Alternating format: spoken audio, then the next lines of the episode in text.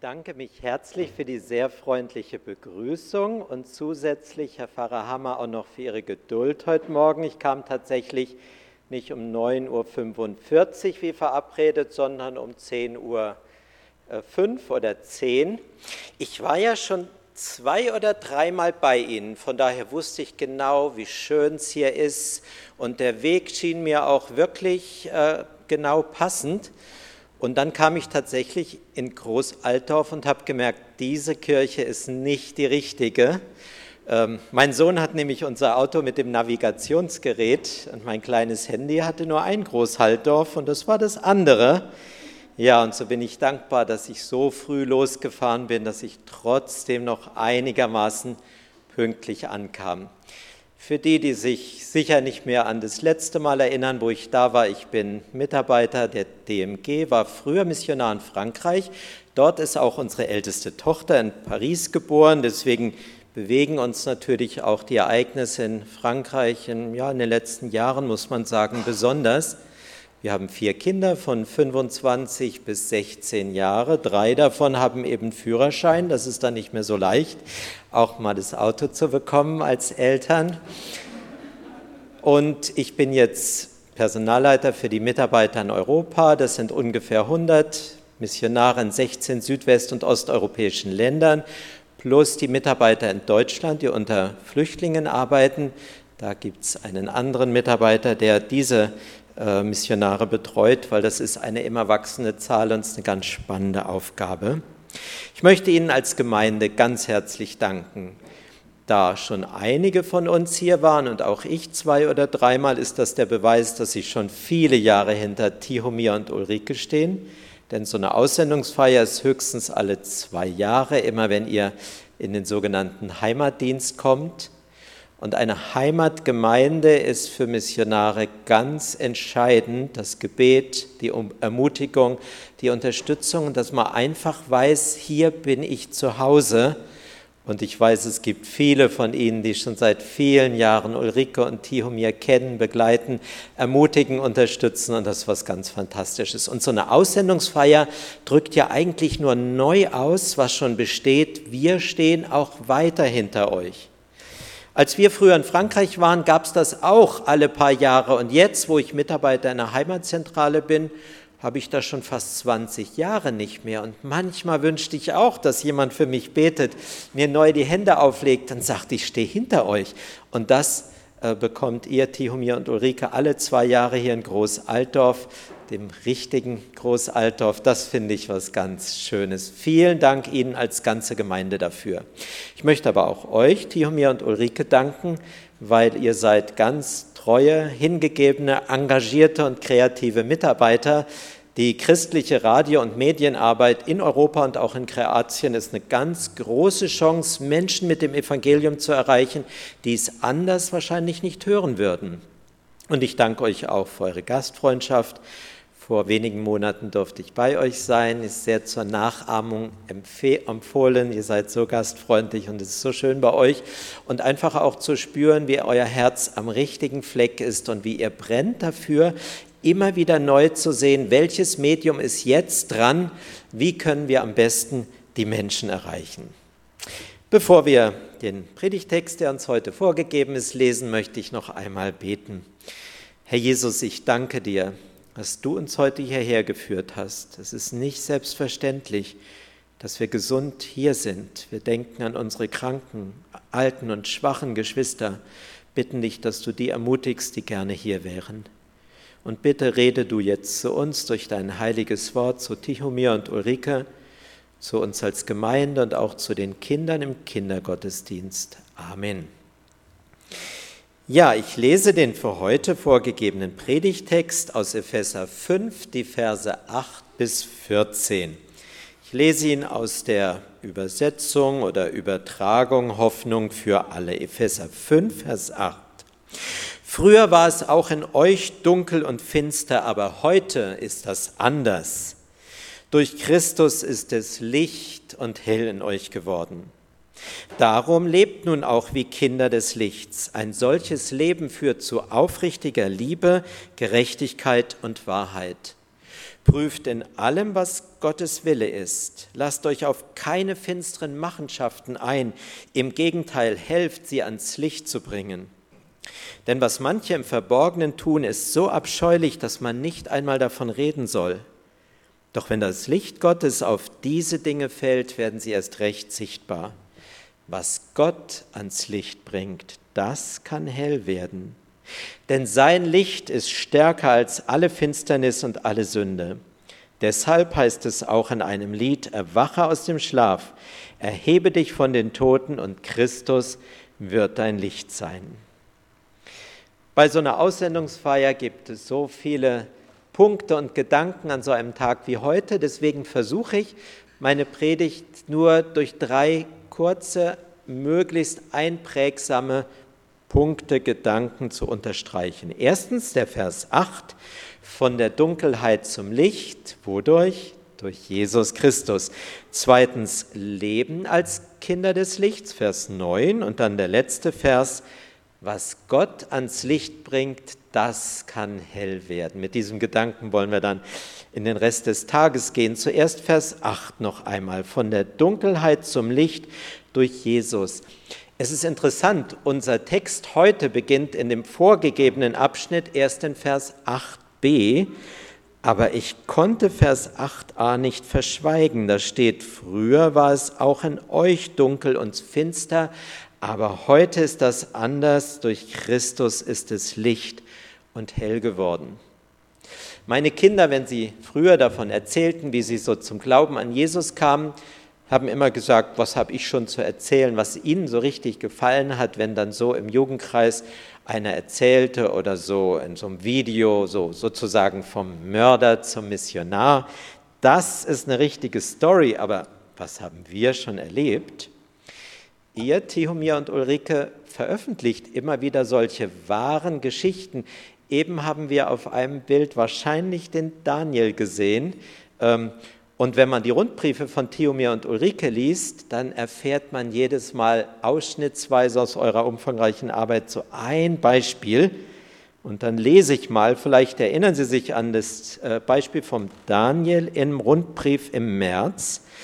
Daniels Eltern steckten ihn mit zwölf Jahren ins Heim. Das beginnt ja schlecht. Nach ihrem Tod ererbte er von ihnen noch viele Schulden. Das ist noch schlechter.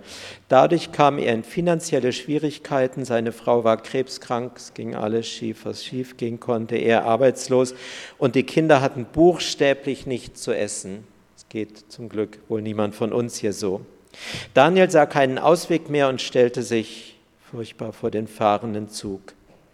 Im letzten Augenblick, Gott sei Dank, füge ich ein, sprang er vom Gleis. Er überlegte, es wäre besser, seine ganze Familie auszulöschen. Er besorgte sich Dynamit. Auf Facebook schrieb er einem Freund im Ausland von seinem Plan. Dieser bat ihn, es nicht zu tun und gab ihm eine Nummer, die er anrufen solle. Daniel rief die angegebene Nummer an. Es war der Pastor aus seiner Stadt. Er kam und sagte zu ihm, Daniel, dein Leben ist wertvoll, öffne es für Gott. Daniel fasste neue Hoffnung. Er und seine Frau kamen zum Glauben an Jesus und gehören jetzt zur Gemeinde an ihrem Ort. Rundbriefe von Missionaren, das ist spannender fast als ein Krimi. Und die zweite Geschichte schon im September letzten Jahres von Martina. Von ihrer Mutter wurde sie schlecht behandelt, abgelehnt und gedemütigt. Weil die Mutter sie nach ihrer Scheidung nicht wollte, wuchs Martina bei ihrem Vater und Großmutter auf. Als Teenager konsumierte sie Drogen und geriet in verschiedene Abhängigkeiten. Sie fühlte sich so leer. Nach ihrer Hochzeit diagnostizierten die Ärzte Gebärmutterkrebs. Sie meinten, eine Schwangerschaft sei unmöglich.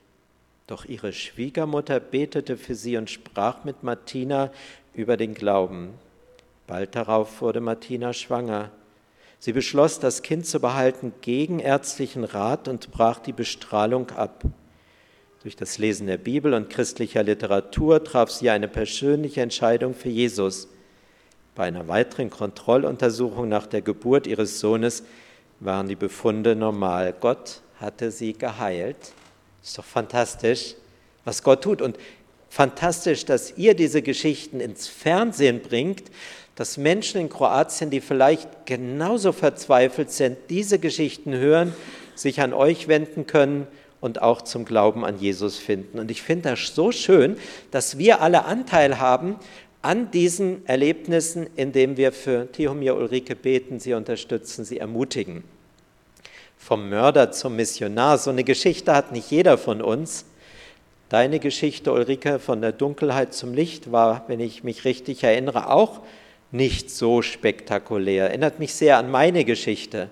Bei lieben christlichen Eltern aufgewachsen, Großeltern, die für dich gebetet haben, Kinderstunde, Jugendkreis, Jungschar. Und dann bist du mit 14 Jahren, genau wie ich auch, war es das, zum Glauben an Jesus gekommen bei einer Freizeit in Ostfriesland bei der deutschen Indianer Pioniermission, wo, glaube ich, du zuerst noch nicht ganz den Mut hattest, aber dann dir gesagt hast, jetzt oder nie, wo du gemerkt hast, Gott will dich retten und du hast dich zu Jesus bekehrt. Tihomir kommt auch aus einer Familie mit gläubigen Eltern. Wer dieses Geschenk hat, der kann Gott sehr danken. Bei dir war es, glaube ich, ein bisschen anders. Du hattest dazwischen eine Phase und die ging über mehr als zehn Jahre, meine ich, wo du eher dann irgendwann gesagt hast als Teenager, jetzt will ich das nicht mehr und eher rebelliert hast. Und dann gab es eine schwierige Zeit in deinem Leben und eine Frau hat dich irgendwie dazu gebracht, in eine Gemeinde zu gehen und dort hast du ein Lied gehört, was dich sehr angesprochen hat. Vielleicht ging es euch oder Ihnen heute so. Ein Lied, Jesus mein Retter. Und plötzlich merkt man, hier bin ich angesprochen. Und dann hast du, Tihomir, glaube ich, mit ungefähr 29 dein Leben ganz neu Jesus anvertraut. Früher war es Dunkelheit, heute ist es Licht. Wir haben die Geschichten gehört von Martina, von Daniel, von Ulrike, von Tihomir, wie ist deine Geschichte? Wie war es bei dir, als du von der Dunkelheit zum Licht kamst? Jetzt sagst du vielleicht, mach mal langsam. Dunkelheit bei mir? Nein. Ich bin im christlichen Abendland geboren, habe christliche Eltern und gehe sogar in die Kirche im richtigen Großaltdorf. Da kann eigentlich nichts schiefgehen. Nun, die Bibel sagt uns, alle Menschen sind Sünder und getrennt von Gott, Römer 3. Es ist kein Unterschied, alle Menschen sind Sünder, keiner hat den Ruhm bei Gott, den er haben sollte, und alle werden ohne Verdienst gerecht aus seiner Gnade durch die Erlösung, die in Jesus Christus geschehen ist. Nächstes Jahr feiern wir das große Lutherjubiläum. Und da spielt ja Römer 1 eine wichtige Rolle. Ich lese es extra in der Lutherbibel. Ich schäme mich des Evangeliums von Christus nicht, denn es ist eine Kraft Gottes, die selig macht alle, die daran glauben. Denn darin wird geoffenbart die Gerechtigkeit, die vor Gott gilt, welche kommt aus Glauben, in Glauben, wie geschrieben steht, der Gerechte wird aus Glauben leben. Bist du von der Dunkelheit zum Licht gekommen? Dunkelheit heißt nicht, dass du was ganz Schlimmes getan haben musst. Dunkelheit heißt einfach, dass jeder Mensch, der auf die Welt kommt, zur Menschheit gehört, die von Gott getrennt ist. Sonst hätte ja Jesus nur für die Menschen sterben müssen, die was ganz, ganz Schlimmes gemacht haben. Aber jeder Mensch ist vom heiligen Gott getrennt und braucht die Vergebung von Jesus, und jeder Mensch braucht es, von der Dunkelheit, der Trennung von Gott zum Licht, zur Gemeinschaft mit Jesus zu kommen.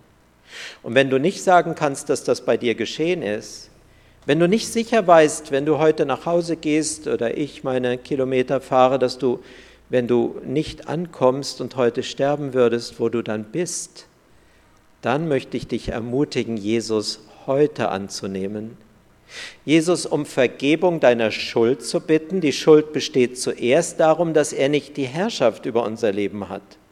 Dann um Vergebung der Sünden zu beten, die die Folge davon sind, dass wir unser Leben selbst in den Griff bekommen wollen, ob christlich oder weniger christlich. Und dann, dass wir ihn bitten, dass er in unser Leben kommt und es regiert, dass er der Herr ist, von der Dunkelheit zum Licht. Das ist das Ziel von allem, was ihr in Kroatien tut. Und das ist das Ziel von allem, was Gott durch sein Wort sagt. Der zweite Gedanke, Leben als Kinder des Lichts. Die Folge von der Dunkelheit zum Licht ist, Vers 9, darum lebt jetzt auch wie Kinder des Lichts. Und wie lebt man als Kinder des Lichts? Auch das sagt uns Paulus hier in aufrichtiger Liebe, Wahrheit und Gerechtigkeit. Wer hat das immer geschafft? Ich bin jetzt 29 Jahre verheiratet, bei euch sind es auch schon mehr als 13, glaube ich. Ähm, wer kann von sich sagen, in der Kindererziehung, in der Ehe, im Verhalten zu den Eltern, zum Chef, aufrichtige Liebe, Wahrheit und Gerechtigkeit prägen jede meiner Stunden? Ich oft nicht. Aber in Ehe und Familie, am Arbeitsplatz, im Team, in Kroatien, in der Gemeinde hier oder dort, ist das das, was Jesus uns schenken möchte. Und wie geht das? Vers 10, prüft in allem, was ihr tut, ob es Gottes Wille ist. Für euch bedeutet das konkret immer wieder, wo ist der Schwerpunkt in eurer Arbeit? Sollen wir die Radioarbeit mal reduzieren, weil gerade die Fernseharbeit im Moment wirklich die meisten Reaktionen von Zuhörern hat äh, und dort Gott da in besonderer Weise wirkt. Für uns Menschen hier in Deutschland kann das heißen, soll ich meine nächste Anschaffung tätigen oder nicht? Manche Menschen denken, hat doch Gott nichts mit zu tun, das habe ich doch verdient. Und wer hat mir die Kraft gegeben, mein Gehalt zu verdienen? Oder noch ein bisschen persönlicher, was ja nun wirklich nicht hierher gehört, denkt man, der Umgang mit meiner Gesundheit, mit meinem Körper, auch mit meiner Sexualität, wo Gott von Anfang bis zum Ende der Bibel ganz klar aufzeigt, dass Sexualität in den Rahmen einer Ehe zwischen Mann und Frau gehört. Deswegen ist Zusammenleben vor der Ehe von jungen christlichen oder nicht christlichen Paaren ein No-Go auch wenn das in den meisten Gemeinden und Jugendkreisen heute selbstverständlich ist. Oder der Umgang mit meinem Bauch, mein Bauch gehört nicht mir, das Kind, das in einer Frau geboren wird, gehört Gott und ich darf es nicht töten. Es wird aber millionenfach auch in diesem Jahr getan und kaum noch einer schreit auf. Oder das Verhalten in meinem Geschäft, muss ich wirklich alles bei der Steuererklärung angeben? Braucht das der Herr Schäuble wirklich alles oder äh, die paar Euro mehr oder weniger? Der Maßstab ist in aufrichtiger Liebe, Wahrheit und Gerechtigkeit. Und hier steht dann, Gott wird es alles ans Licht bringen. Lasst euch auf keine finsteren Machenschaften ein. Im Gegenteil, helft sie ans Licht zu bringen. Das geht noch weiter. Wenn ich jemand anders sehe, dann habe ich kein Recht wegzugucken. Nehmen wir das Beispiel, wenn jemand sagt, ich bin ungewollt schwanger und ich kann das Kind nicht austragen, dann habe ich kein Recht wegzugucken, sondern ich habe die Pflicht zu helfen. Ich muss dieser Frau helfen. Wie kann sie ihr Kind austragen? Wie kann sie wirtschaftlich durchkommen? Wo kann sie eine Wohnung finden? Dafür sind wir auch als Gemeinde mitverantwortlich, Dinge nicht nur ans Licht zu bringen, sondern auch mitzuhelfen, dass Menschen ihr Verhalten überdenken und das Positive tun können. Noch so ein Beispiel, was das heißt, in Vers 16, das geht schon über unseren Predigtext hinaus, nutzt eure Zeit sinnvoll. Auch so ein Wort, wo wir denken, also damit hat Gott wirklich nichts zu tun. Ich arbeite die ganze Woche schwer, was ich am Wochenende mache, geht niemand was an. Meine Hobbys, wie viel ich Fernsehen gucke, was ich im Internet mache, das ist mein Privatvergnügen. Aber wäre es nicht manchmal dran, auch mal wieder ein gutes Buch zu lesen, was meine Gedanken in eine gute Richtung führt? mal statt auf das nächste Fußballspiel, ich bin auch Fußballfan, Fußballspiel zu gehen, ein Seminar zu besuchen, was mich weiterbringt in der Gemeindearbeit oder für meine Mitarbeit im Kindergottesdienst oder so. Oder ich weiß, dass ihr das tut, äh, der Einsatz für Flüchtlinge in unserer Region. Ich habe gemerkt, wenn man sich mit einem Flüchtling persönlich trifft, ist das ganz anders plötzlich, als über die Flüchtlinge an sich zu reden. Und dieser junge Mann kam in unserer Gemeinde, als ich ihm in Französisch übersetzte, zum Glauben. Und jetzt treffe ich mich jede Woche und das bereichert mich so sehr, mit ihm die Bibel zu lesen. Und er ist wie ein kleines Kind, der alles zum ersten Mal entdeckt. Das ist wunderbar. Mein dritter und letzter Punkt, Vers 14. Was Gott ans Licht bringt, kann hell werden. Denn sein Licht ist stärker als alle Finsternis und alle Sünde. Habe ich Sie am wunden Punkt heute getroffen? Irgendwo, wo Gott Ihnen gezeigt hat, dass etwas nicht in Ordnung in der Ehe oder Familie, im Geschäft, in den Finanzen oder in anderen Bereichen? Sein Licht ist stärker als alle Finsternis. Es gibt nie einen Grund, wie hier der Daniel in Kroatien sein Leben wegschmeißen zu wollen. Bitte tun Sie das nicht. Es gibt immer Hoffnung. Gottes Licht ist immer stärker als die Finsternis, auch als die Finsternis in Nizza, auch als die Finsternis in der Türkei. Jeden Morgen, wenn man sein Handy anmacht, weiß man manchmal schon gar nicht, was kommt heute für eine schreckliche Nachricht. Und ich war gerade über Nizza erschüttert, weil ich in Frankreich gearbeitet habe und weil wir als DMG junge Frauen haben, die dort unter muslimischen Kindern Kinderstunden und so weiter machen. Das hat mich sehr erschüttert. Aber Gottes Licht ist stärker als alles, was wir an Bosheit in dieser Welt sehen.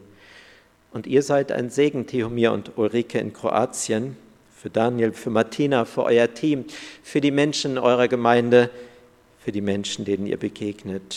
Und es dürfen auch wir sein. Jeder Christ trägt das Licht der Welt, Jesus, in sich und er trägt es überall hin. Und deswegen ist doch der letzte Satz unseres Predigtextes so schön. Für euch in Kroatien, für uns alle hier in Groß-Altdorf und auch für mich auf dem Buchenauer Hof, wo unsere Missionszentrale ist und wo ich Sie auch herzlich einlade, entweder die jungen Leute zum Jugendmissionstag in zwei Wochen oder jung und alt zum Herbstmissionsfest in zwei Monaten. Wenn man den richtigen Weg fährt, ist es nur eine Stunde von hier entfernt und sind Sie herzlich eingeladen. Also am Schluss heißt es, Christus wird dein Licht sein. Das dürfen wir heute in Anspruch nehmen in aller Dunkelheit der Welt oder auch unseres Lebens. Christus will und wird dein Licht sein. Amen.